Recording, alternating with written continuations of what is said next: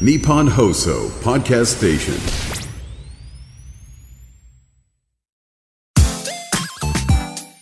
93 AM1242 日本放送青木愛スポーツトゥユー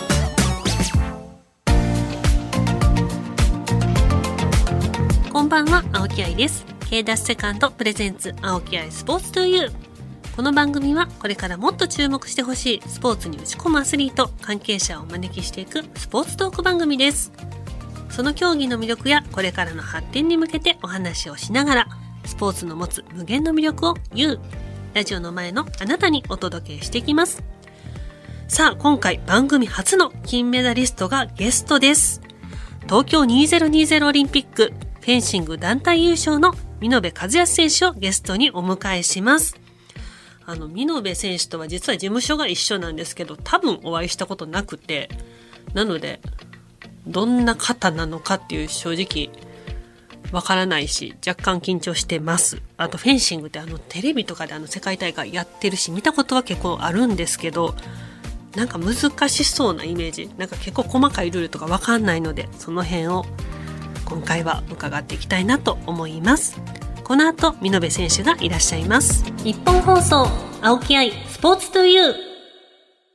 K ダッシュセカンドプレゼンツ、青木愛スポーツトゥユー。それでは本日のゲストをご紹介しましょう。この方です。こんばんは、見延和康です。よろしくお願いします。よろしくお願いします。めちゃくちゃ硬いですね。ごめんなさい。ラジオ慣れはいやもう全くです。テレビの方が多いですか？ご出演は。まあ、どちらかというですけどね、そんなテレビもたくさん出てるわけではないですけれども、はい、はい、あの、すごい緊張してます。あの、実は、あの、事務所が一緒なんですけど、そうですね。お会いするのは初めてですよね。そうなんですよね。はい。もちろん知ってはいましたけれども。はい。存じ上げてはいます。けれども、はい、今日はよろしくお願いします。はい、よろしくお願いします。はい、改めまして、本日のゲストは、フェンシングの見延和康選手です。それでは、プロフィールをご紹介します。1987年福井県の生まれ。高校時代にフェンシングを始め、法政大学に進学後はエペに専念。日本男子エペ個人で初めてワールドカップで優勝されます。2016年のリオオリンピックで個人戦に出場され6位入賞。そして東京2020オリンピックでは団体で金メダルを獲得されました。さらに去年の世界選手権では日本の選手で初となる個人戦準優勝、団体3位とご検討。来年のパリオリンピックでも注目のアスリートです。見延選手はエペ専門、です。けど他のサーブルとフルーレはいそうです。っていうののなんか違いがあまりよく分かんなくて。まあそうですよね、はい、まあ大きく分けて、まあ、つく競技か、はい、こう切る競技かに分けられるんですけど切る。切る、えっとまあ、このエペとフルーレっていうこの2種目に関してはもうつくだけの競技になるんですよね。はい、でそしてそのサーブルはつくしプラスサーブルの場合切ることも可能ということで。切るってどう？えっとですねこのあのまずフェンシングのその剣のあの剣の説明をしますと、はい、そのフルーレとエペに関してはつくんで剣の先にこうスイッチがついてるんですよね。ボタンみたいなのがって。てなんかあの何ですかねあのライトってやつそうそうそうそう。反応するように、はいはい、まさにこういうボールペンのこの先みたいな感じで、つくとこうボタンが引っ込んでそれでこうランプが点灯するっていう形式になってるんですよね。でサーブに関してはこう切る競技でこの剣の刃がこの相手の体に触れればいいっていうルールなんですけど。あもう横の部分ってことですか、ね、そうです。剣がどこがついてもいいのでから切ることが可能っていうようなルールになってる。どっちでもいいってことですねじゃあサーブルは。そうですそうです。であの、まあ、一応この、まあ、フェンシング3種目ありますけど一応その一番、まあ、フェンシングってそもそもその血統がこうスポーツ化されたものだというふうに言われていてでよりその血統の形を残しているのがこのエペなんですよね。へえでもフルーレもつくじゃないですか。す。はい、何がじゃあエペとそのフルーレは違うんですか？一応今諸説ありますけど一応フルーレっていうのがそのエペのこの練習用としてこう開発されたというふうに言われていて、まあ、エペだとそのあの血統なのでこの血統っていうのは要するに殺し合いではなくてあの、まあ、相手にこうついて血をにじませたら勝ちっていうルールなんで、こう急所つかなくても例えば指先だったりとかつま先だったりとかもう全身どこをついても有効面になるんですよね。でそれをこうっていうのがこのエペという種目ででその、まあ、フルーレっていうのはよりこう精密さをこの練習するために有効面を全身からこの胴体部分ですね、だけにこう絞られてで、そのこ狭いこのスペースをつくためにこうさらにこう精密な技術が必要とされるんですけど、それを練習するためにこう開発されたのがフルーレだっていうふうに言われてるんですよね。はあそういう違いがそうですね細。かいですねそうなんですよ。はい。まあでもやっぱ僕がこうやっぱエペが好きな理由はやっぱ空手、そこもやっぱ空手やってたところがあるかなと思って、やっぱこうエペに関してはこうやっぱりすごくこう決闘に近いので、やっぱついたら勝ちだし、疲れたら負けっていうすごく結構ルールが簡単なので、まあそこはやっぱりこう空手だったりこう格闘技に通ずるところがあるので、まあやっててもすごくわかりやすいし、見てる方もすごくわかりやすいのがこのエペの種目だと思いますねシンプルっていうすごいシンプルです。はい。これ試合っていうのははいどういうふうに進行していくんですか、えっと、基本的に5本勝負と15本勝負がありまして、えらい違いますね3そうなんですよ。すね、はい。えっと、まあ、大体そのワールドカップ出場すると、この僕らがやってるこのエペの種目っていうのがやっぱりもうフェンシングの原型なので、すごい出場人数があるんですよ。大体1大会に300人とか360人とか出たりするんですけど、めめちゃくちゃ多くないですか？ちゃめちゃ多いですよね。それを2日間で、あの、全部終わらせてしまうので、ええどういうことですか？ですよね何何回戦うんですか？そうなんですよ。なので、まずは、その、予選、初日はですね、その、あの、グループ戦をして、プール戦をして、だいたい7人のプール戦で5本勝負の総当たりをするんですよ。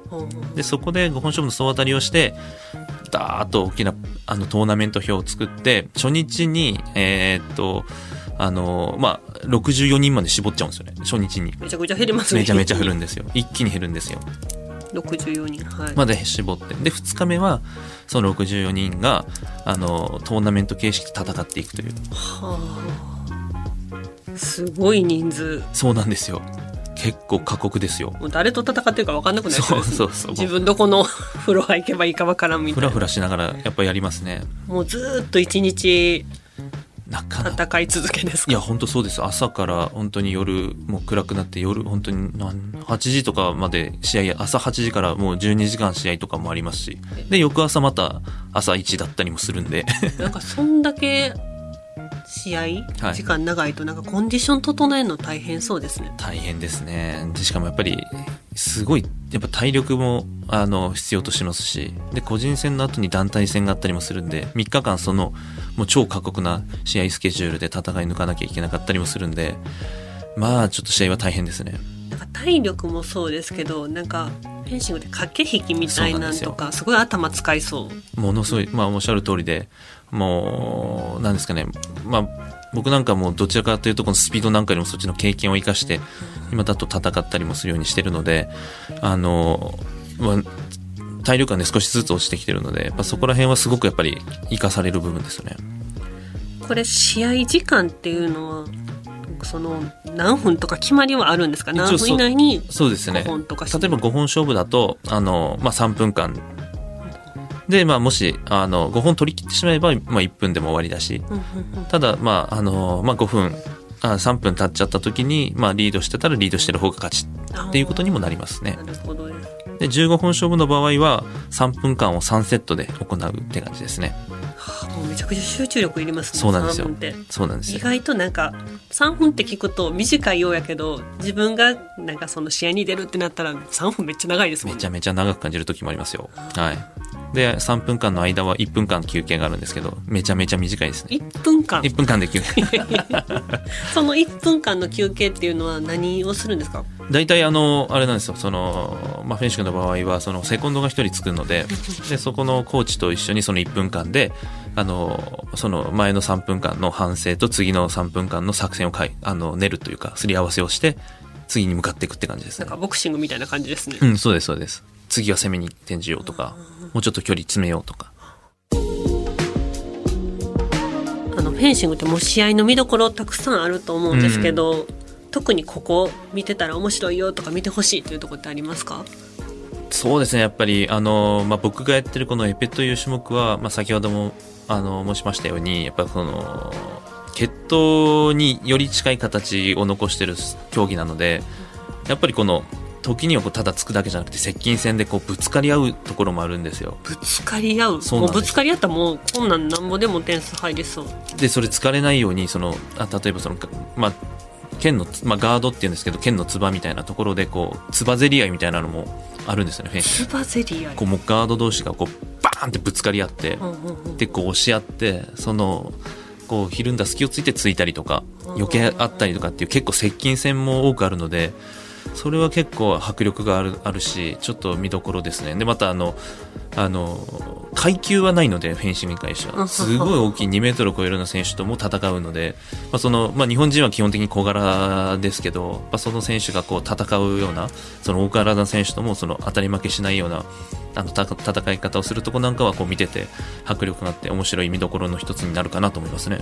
そのフェンシングの会場の雰囲気ってどんな感じなんですか、はい、なんかいろいろ競技によってすごい盛り上がる競技もあればシーンとしてるところで戦わなあかんのもあるじゃないですか。もうもう選手もすごい声出しますし。声出すんです出します出します。あの僕らの種目はそのないんですけど例えばそのフルーレとサーブルっていうのはあの攻撃権があるんですよね。攻撃権。そうそうそうそう。どお互い僕のやってるこのエペっていう競技は例えば同時につくと2人同時にポイントお互いにポイントが入るんですけど相打ちの場合はただあのフルーレットサーブルに関してはあのもう攻撃同時についたとしてもその攻撃権を持ってる方にしか点数が入らないんで,、えー、でもちろん一応そこには一応ルールがこうなった場合こっちの勝ちですっていう決まりはあるんですけどそれを判断するのって審判の人の目なんですよね。一番私の嫌なやつ。ですよね。採点競技やから分かるんですけど。ですよね。僕も結構それがあの嫌でエペやってるってところもあるんですけどだからそうだからその自分の勝ちっていうのをアピールするために選手すごい声出してうわーってもうやりますし。こっちのそうそうそうそうそう。そうでそれをあのさらにサポートするようにあの観客だったり応援団もうわーってなるんで結構フェンシングのその会場は結構盛り上がるかなと思いますね。あもうなんかイメージと違いました、うんうん、もうなんかすごい静かなとこであって駆け引きしながらっていう感じだと思ってたんで。そうなんですよ意外と。はい。日本放送、青木愛、スポーツトゥーユー。K ダッシカンドプレゼンツ、青木愛スポーツトゥーユー。パーソナリティの青木愛です。ゲストにフェンシングの東京2020オリンピック金メダリスト、見延和康選手をお迎えしてお送りしています。さあ、ここからはこのコーナー、愛のあるボックストーク。はい、ということで、はい、この箱の中にお題が書かれた紙が入っているんですが、はい、それを今から引いていただいて、そのお題に沿って、はい、答えていただきたいなと。なんか緊張しますね。ね、ボロボロの箱で。ではお願いします。いいですかもう引いちゃっても。はい、よし、あ結構入ってる。そんな入ってるんです、ね、どれにしようかな。じゃあこれでいきますね。はい。はい。でははい開いてもらって読んでもらっていいですか？はい。じゃん。ほう。えー、フェンシングならではの練習法。うん。ありますか？なんか他の競技ではこういう練習シーンやろうなみたいなうんそうですねどうなんですかねやっぱ僕らもずっとこれしかやってないんであの、まあ、どれがならではかはちょっと分かんないんですけど、まあ、大体まあ普段の練習の話をすると、まあ、僕らあの、まあ、午前午後2回大体練習しますけど、まあ、朝が大体まあ、9時9時半ぐらいから、はい、で、えー、12時12時半ぐらいまでの練習が午前中で。で、まあ、午後が、まあ、3時半4時ぐらいから6時6時半ぐらいまでっていう。大体2部。プラス、まあ、自主練習をあの補強で入れるっていう感じなんですけど。大体午前中はこう基礎的な練習がメインで、あのまあ、まずウォーミングアップして、まあ、フットワーク。足を足だけをメインとした練習ですね。もう剣も持たずに相手も持たずに。まあ、例えばコーチの指示に従ってこの足運びだけを練習する。ステップ的な感じですか？そうですね、まあ、フットワークの練習やってでそこからあのー、まあ、実践形式の練習に入る前に、まあ、コーチとマンツーであのー、まあ、レッスンって呼ぶんですけどあの、まあ、コーチがその技を教えるつかせる練習があるんですけどあまあそれをまあ大体30分1時間やって、まあ、実践形式でやるっていくって感じですけど、まあ、フェンシングならではでいうとやっぱりそのフットワークとかレッスンっていうのはまあ他じゃ絶対やらない、まあ、練習ではありますよね。レッスンがちょっと、まあ、イメージが難しいですよね。あの例えばその、まあ、決まりを作ってつかせるっていう、まあ、例えば剣を叩いてあの相手が避けてきた剣をさらに避け返してつくとかっていう決まりを作っちゃうっていう。ボクシングのあれみたいな感じですか？はい。ああミッド打ちみたいな。あそうそれそれです、はいはい出て声がちゃんちゃんとか。ちゃんちゃんみたいな。あちゃんちゃんはよりフェンシングに近い音ですね。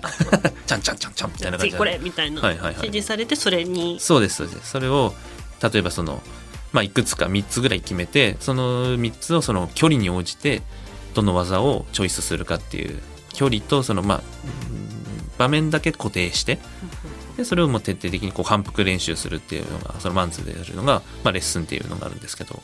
それが終わってから実践。実践形式。もそれはもう普通の試合形式で試合のような形で練習するっていう感じですね。午後は何されるんですか？午後も午後はだからそあので午前中はだからその実践形式だけど、まあ、試合形式の中でもさらにこうルールを作ったりとかた例えばたあのもうディフェンスに特化したあの試合形式の練習とかにしてちょちょっと制限をかけたりもしますね。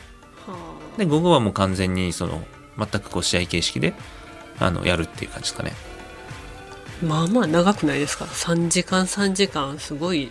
結構やっぱ結構多分あの練習量でいうと他の種目に比べて多いですかね。多い。いやシンクロよりは短いんですけど、まあ確かに。短いけどなんかその頭を使うからすごいなんか疲労感が違うやろなって思います。あの私が頭使ってないわけではないんですけどないわけではないんですけどまあでもまあうーん。まあ結構やっぱりでもやっぱそのぐらいやらないと勝てないですかね。それでやってまあギリギリ世界で勝てるレベルにいけるかどうかってくらいかなと思いますけどね。他のその午前午後の練習以外の自主練っていうのはどういうことされるんですか、ウエイトトレーニングとかも、あそうですねウェイトトレーニングとかですかね。あ主にどこ？やっぱあの、まあ、僕の場合はですけどあのフェンシングってすごく半身で構えて片手で剣持ってですごいバランスが崩れてくるので結構やっぱりそのなんですかねこう左右のバランスを整えるためのトレーニングっていうかうんまあなんかこの重心を戻すようなトレーニングを結構いやおおメインでやってますかね。やっぱりなんかずーっとフェンシングの練習ばっかりやってると歪んでるなっていうのは分かるんですか自分のいやもううそうですよ。すごい多いです。よ例えば本当剣持ってる方の肩が極端に下がっちゃうんですよね。下がる。1 0センチ5センチくらい下がっちゃって、まあ、競技やってて筋力があるうちはいいんですけどやっぱそれで引退した後とかにやっぱりもうあもう肩だったり腰痛めちゃったりとかって。まあてかそれで怪我しちゃう選手もたくさんいますしね。あれですね。トートバッグどっちかしか持てへんやつああそうですよ。もう本当にすごいですよ。肩この15センチとか下がったりする私もなんかね左肩どっちか上がってるのかな？左肩でしか持ってないです。あそうなんですか。どっちかしか回れへんからかな。ああ反対回りってあんましないんですよね。はいはいはいはいはいはいはい。それですよね多分きっと。それもあそういうことだと思いますね。でしかもフェンシングの場合はこう片足で踏み込んでうん。で表側の筋肉ばっかり発達しちゃうんで前足の前に踏み込む方の足の表の四頭筋の方ばっかり発達しちゃうんで結構こうハムストリングだったりとかを痛める怪我が多いんですよ。なのでやっぱあえて使ってないところをあのトレーニングで鍛えて、まあ、怪我予防とかっていうことを、まあ、メインにやってますかね。そうですね。怪我予防大事ですよね、うん。見延選手は今までなんか大きな怪我とかされたことあるんですか？そうですまあ何度かありますね。やっぱり捻挫も両足 もう23回ずつぐらいやってますかね。いえ捻挫。そうなんですよ。バレーボールの時から始まって。あもうその時からですか？もうじゃあもう癖づいてるそうなん感じですか？ですよ。もう今結構もうゆるゆるですね今ちょっと怪我にはお気をつけていただいて。はい。もう一枚。じゃあもう一枚引いていただいていいですか、なんでそんな抜いたんですか？なんかいいいいのだけ残ってますかね。よしじゃあ次引きますね。はいお願いします。ちょっとなんかないかな面白そうな。あこれなんかちょっと紙の形が。よしこれにします。でかい。お。はい。試合中の用具はどんなものを使う？うーん。あの試合のやつ？はい。試合のやつっていうか、あれは全部自前なんですか？当然そうですね。はい。え試合の時あれ全部一式持っていくんですか自分持っでていきますよ。結構な量になりますよ。なんかむなんていうんですかねめっちゃかさばりそうそうですよ。重さってどれぐらい？であのーまあ言っちゃうどれぐらいかな。重さ測ったことないんでちょっとあれですけどあのーまあ、さっき言ったようにその予選やって決勝やって団体戦ってなるとやっぱりユニフォーム結構もう10度着ぐらい分厚いのでもう汗だくになるので毎日洗濯しなきゃいけなくなるとやっぱ一着じゃ回んないんで、あの、まあ、何着か替えを持っていかなきゃいけないんで、そうすると大体こう遠征行く時にばカバンが大体30キロとか40キロぐらいのもう完全にオーバーしてますオーバーしてますね。はい、追加料金払払ってくださいっいうってていうパターンです。えこの剣っていうのも自分なんですか、そうです。はい。大体4本、こう、剣、あれって、もう剣も、あの、持ち手の部分と、その、つばのガードの部分とうんうん、あとその剣心の部分と、こう、バラす、バラバラになるんですけど、やっぱり剣も消耗品なんで、やっぱ折れちゃうので、あの、大体、まあ、その、まあ、組み上げた状態で、まあ、剣を4本と、やっぱどうしても剣が折れてしまうので、折れた時用の交換用の、まあ、剣のそのブレードの部分ですね。それを、まあ、僕の場合はやっぱり3、4本ぐらいは、あの、予備で持っていきますね。これ試合の時にはい万が一その剣が折れてしまった時ってどうなるんですか、なので、それの時用に、その予備として4本準備していくってことですね。試合中に折れても別にそれは得点とかに問題はないんですか、えっと、はい、失格ですとか失格にはなんないですけど、まあ、折れた場合は、まあ、まあ、交換だったりとか、はい。っていうことですね。はい。まあ、そこに対しての、その、あの、罰則はないですね。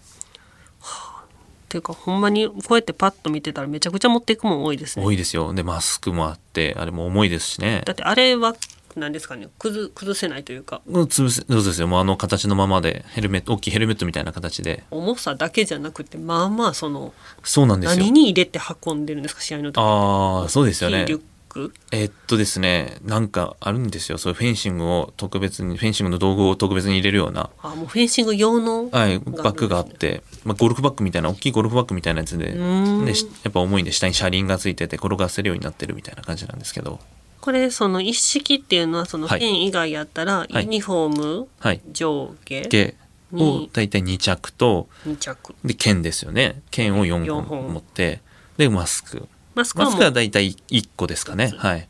で、まあ、グローブ。グローブもグローブ、はい。まあ、ここ結構疲れて穴開いたりすると変えなきゃいけないので、あ穴開くんですか？やっぱ疲れると穴開いちゃったりするんで、もうそんなになんか鋭利なんですか？剣いやいや、そんなことないんですけど、あの、まあ、僕結構グローブをその特注で作ってもらってて、できるだけこう薄く、この指先、指先と同じような感覚で扱えるようにって薄く作ってもらってるので、まあ、その分そう予備として、まあ、グローブも4、4つぐらいですかね、持っていきますし、めっちゃ予備いりますね。そうですよ。で、フェンシング用の、あの、シューズですよね。うんうん。と、まあ、トレーニング用でトレーニングシューズと、うん。で、まあ、ソックス、ハイソックスも履きますし、で、フェンシングのユニフォーム上下って言っても、その中にもそのプロテクターっていうのを、あの、着たりもするので、で、T シャツだったり結構な量ですよ。えこれって試合中そのはい遠征行かれてる間ってその何着か持っていくっておっしゃってましたけど、はい。汗かいたらその一日終わったら洗濯とかご自分でされたりするんそうですね。もうそれめっちゃめんどくさいですねめっちゃめんどくさいですよ。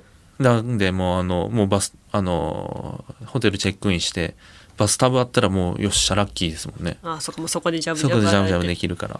えーでもそれなんか半乾き？はいはい。みたいな時ないですか、私はもう水着とか試合の時自分で洗うんですけどあ正味半乾きでもまた水入あ、るじゃそうないですかんね。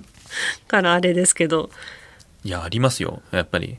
まあでも、でも洗わないとやっぱり、ね、匂いが出てくると、それはそれでやっぱ自分のパフォーマンス下がっちゃうんで、確かに。いい匂いで。いい匂いでやっぱりやんないと。はい。臨みたいですね、はい。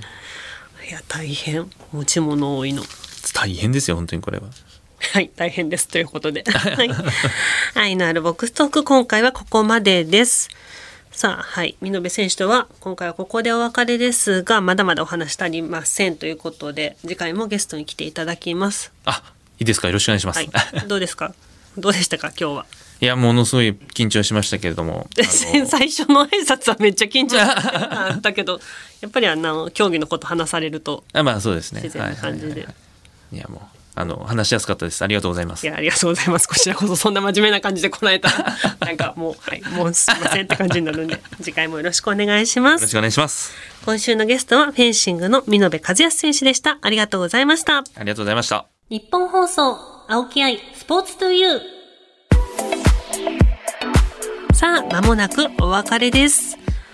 あのフェンシングの持ち物の量おすごくないですか？遠征の時の重さも量も3、40キロって軽く、なんか人一人分ぐらいありますよね。なんか遠征行くのに疲れそうやし、なんかやっぱり予備も必要なんですね。剣とか、確かに折れてしまったら困るけど、けど4本もいるんやとか、あと着替えとか、しかもあんなに重ね着してたんやっていうね、なんかいろいろ。いや、持ち物でびっくりしましたね、私は。さて、次回もゲストは見延和康選手です。フェンシングをさらに深掘りし、オリンピックへの思いなども聞かせていただきます。そして番組ではあなたからの質問、メッセージもお待ちしています。番組メールアドレスは aispo.1242.com aispo.1242.com です。また、パソコン、スマートフォンアプリ、ラジコのタイムフリー機能を使って、この番組をもう一度聞くことができます。ぜひチェックしてください。